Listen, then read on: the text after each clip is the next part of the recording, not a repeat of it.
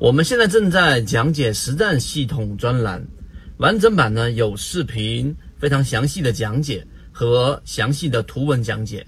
帮大家建立一个完整的交易系统。所以，如果你想进一步的系统的去建立自己的交易系统的话，可以拿出手机，可以直接在缠论专辑的简介找到我。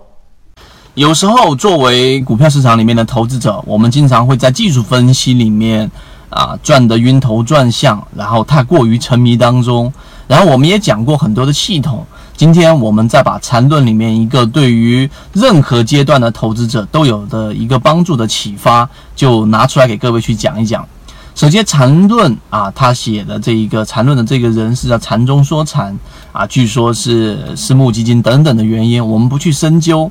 但是呢，在他零七年在论坛里面各种各样的这一种啊拍砖，在讲了诗词歌赋，在讲了这一个老子的内容，在讲了《论语》，在讲了很多的内容之后，在二零零八年，然后得知啊得了这一个淋巴癌。那我们说，人在最后阶段的时候，其实是会表露出自己本来的这一个本我。那在他最后阶段的几篇连续几篇的文章当中，都有去提到他得到了淋巴癌，然后呢，在后面医疗过程当中，发现了中国的一个很有特点的一个现象，就是去找到了啊，当时这一种祖传下来的这一种叫做秘方也好，偏方也好，最终是有效的，只是当时很多我们中国传统的东西都会啊被那些古人因为传男不传女。因为这一种固步自封，因为一直要坚守自己的这一种叫做壁垒，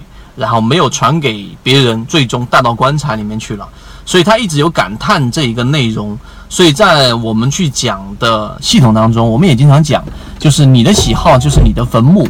那我讲这个内容呢，其实就是想告诉给大家，在股票交易系统建立过程当中，或者说在你去投资的过程当中，千万千万不要去把你的系统太过于封闭，不要让自己的这一种，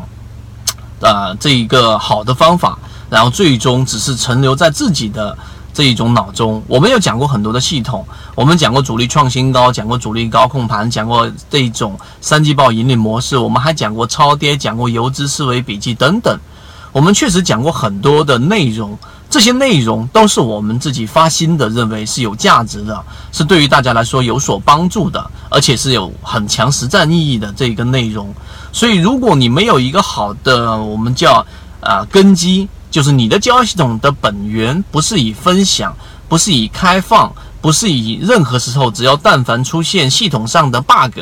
第一时间修复。在我们的这一种前提之下，只要不是以这个作为根基和本源的，都很难在股票市场当中获得长期稳定的收益。所以，我们还是那句话常说的：你的喜好就是你的坟墓，你必须得。把这种开放的系统引入到交易系统当中，所有的技术分析，所有的基本面，你会发现它们各自在我们的金融历史长河当中都有它固定的位置，它不会全然的被你屏蔽掉，也不会全然的啊不去做筛选的接收。所以今天我们讲的这个内容啊，其实我认为是禅中说禅，是禅论当中最闪现出人类智慧的地方啊。这一个说简单来很简单，但实际上。为什么一个人走到生命的最后阶段，得出的这一个结论没有得到我们的重视，反而我们只是单纯的去研究在技术分析上的内容呢？今天我们讲的这一个缠论给我们的一个巨大启发，希望对各位来说有所帮助，好吧？今天我们就讲这么多，各位再见。